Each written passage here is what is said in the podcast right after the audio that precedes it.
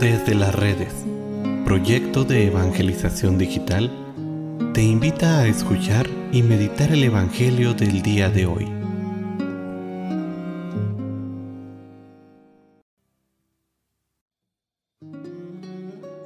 El día de hoy, miércoles 26 de octubre, escuchemos con atención el Santo Evangelio según San Lucas. En aquel tiempo, Jesús iba enseñando por ciudades y pueblos mientras se encaminaba a Jerusalén. Alguien le preguntó, Señor, ¿es verdad que son pocos los que se salvan? Jesús le respondió, Esfuércense por entrar por la puerta, que es angosta, pues yo les aseguro que muchos tratarán de entrar y no podrán.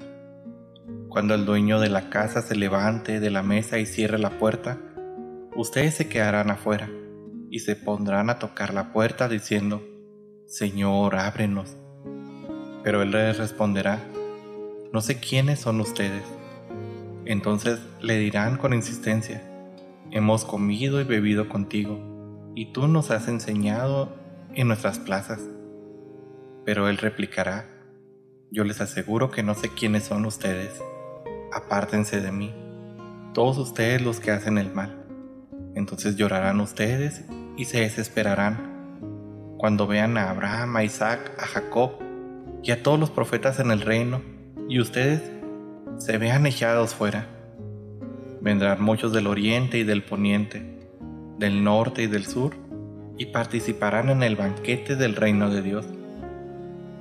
Pues los que ahora son los últimos serán los primeros, y los que ahora son los primeros serán los últimos. Palabra del Señor.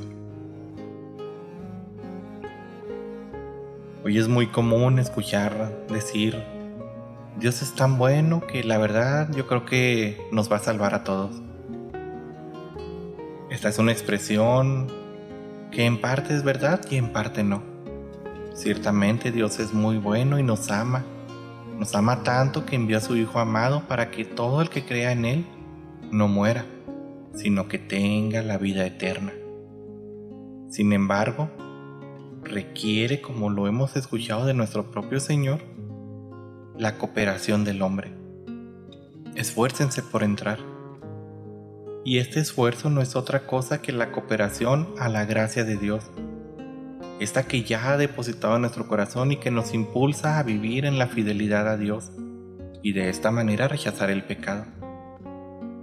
De una manera concreta podríamos decir que una de las formas más efectivas de cooperar con esta gracia es reconociendo con total sinceridad cuáles son nuestras debilidades, las que ordinariamente nos llevan al pecado, las que nos alejan de la gracia, las que nos alejan de todo aquello que nos guía por el verdadero camino que conduce hacia Él.